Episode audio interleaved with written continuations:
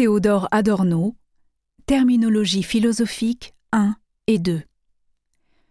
Durant les semestres 1962-1963, Adorno a consacré 46 cours à la terminologie philosophique. Porter attention à la formation de chaque pensée dans ces mots conduit à dépasser les nomenclatures ou les lexiques fixés hors du temps pour pénétrer la constitution dynamique des concepts à travers l'histoire.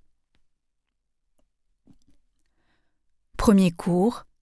8 mai 1962. Mesdames, Messieurs, le cours qui débute aujourd'hui porte en guise de sous-titre la mention Introduction. Ce sous-titre est équivoque, car on pourrait tout aussi bien entendre par là qu'il s'agit d'une introduction à la terminologie philosophique, ou tout aussi bien d'une introduction à la philosophie. Je dirai tout de suite que cette ambiguïté est voulue. Le but de ce cours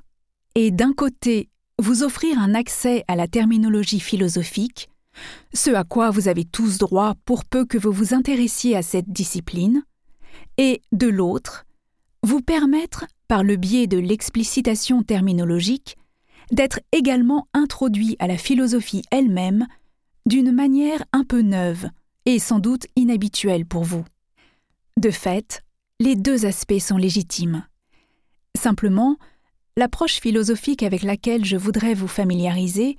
est celle d'une pensée qui n'entretient pas les liens habituels avec le caractère systématique de la philosophie. En effet, lorsqu'on propose une introduction à la philosophie qui gravite autour de certains termes et notions, il est clair qu'on prend également en compte la contingence et l'aspect insolite de ces termes ou notions,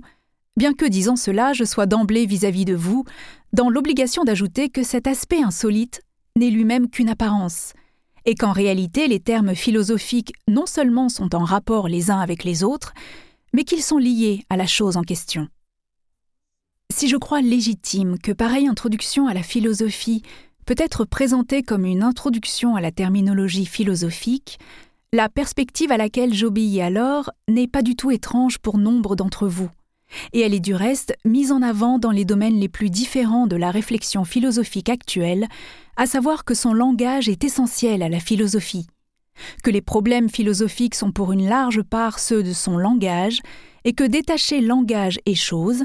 ce qui a lieu dans les sciences dites positives, n'a pas cours de la même manière en philosophie.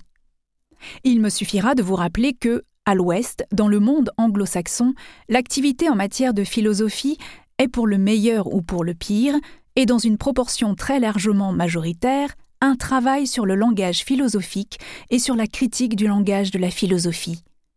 Il s'agit là d'orientations désignées auparavant par le terme de sémantique et qu'on préfère plus récemment appeler philosophie analytique. Ce sont des travaux qui, dans leur ensemble, ressortissent à la critique du langage, tandis que pour renvoyer à des phénomènes allemands, un regard au texte de Heidegger vous montrera que dans ce genre de texte, l'expression et la formulation langagière est toute différente, jouent un rôle bien plus central que lorsque vous feuilletez par exemple un manuel de physique mécanique ou n'importe quel manuel d'histoire.